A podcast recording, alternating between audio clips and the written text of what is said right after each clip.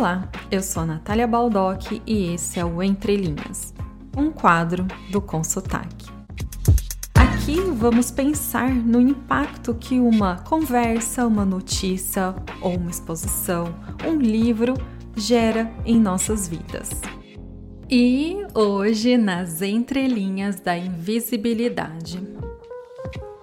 Olá, pessoal, tudo bem com vocês? Espero que sim. A conchinha dessa semana eu catei há pouco tempo quando me dei conta da minha invisibilidade de imigrante. Fiquei pensando que há todo um processo para podermos morar em outro país.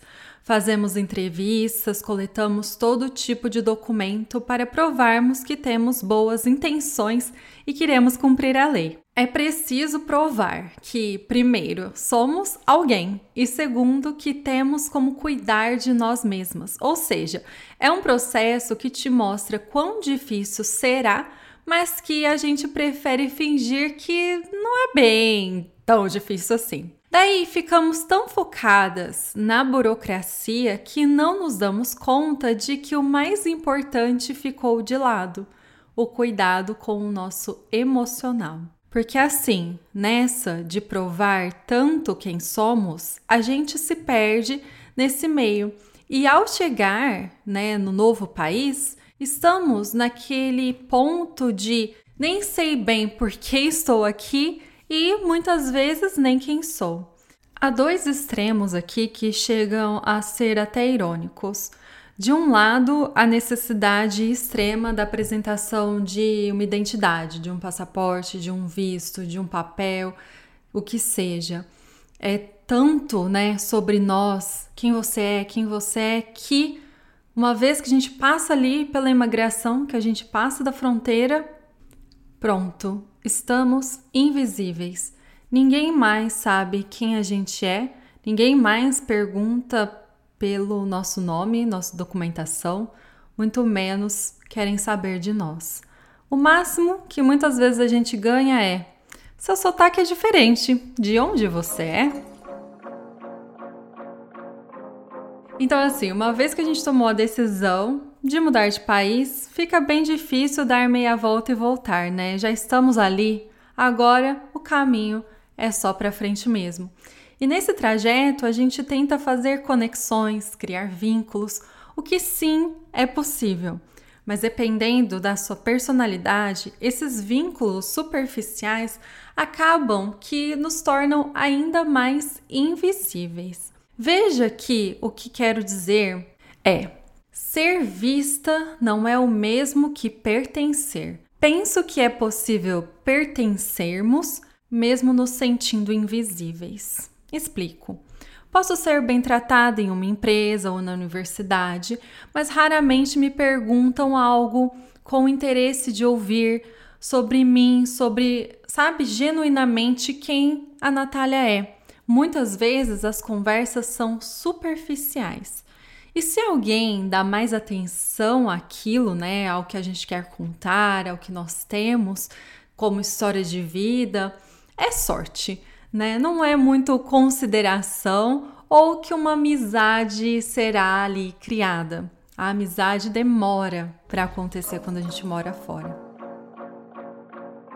Ser vista, então, significa que as pessoas nos enxergam como somos, nas nossas forças, sim, mas principalmente em momentos de fragilidade. Quando estamos introvertidas, e é aí que é preciso que as pessoas ao redor se deem ao trabalho de nos verem, é quando elas menos nos notam. Então, ser vista, na minha opinião, significa ser ouvida antes de tudo, ser cuidada e ver atitudes das pessoas ao nosso redor em nosso favor.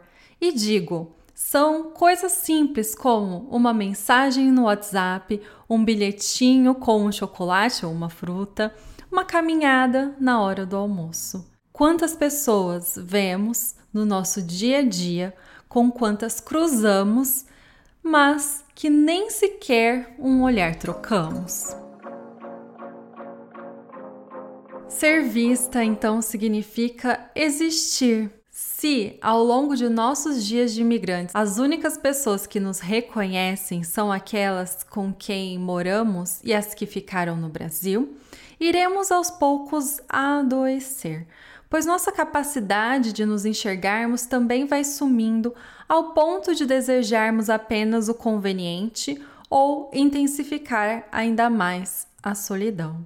A solidão é uma constante na vida da imigrante e é possível aprender a lidar bem com essa verdade. O meu desejo é que mais brasileiras que desejam sair do Brasil possam entender que isso acontecerá. Solidão vai vir.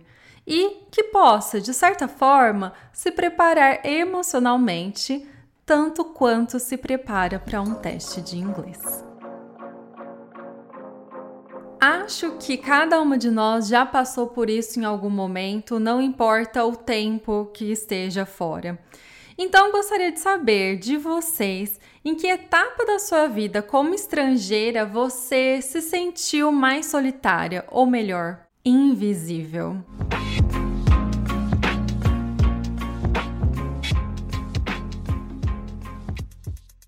Como sempre, obrigada por ouvir o Entre Linhas.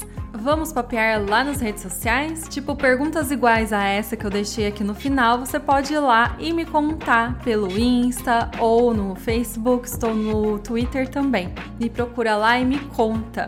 E já que está aqui, aproveita, deixa cinco estrelinhas, compartilha com as amigas e siga esse podcast para não perder nenhum episódio. Beijos e até semana que vem.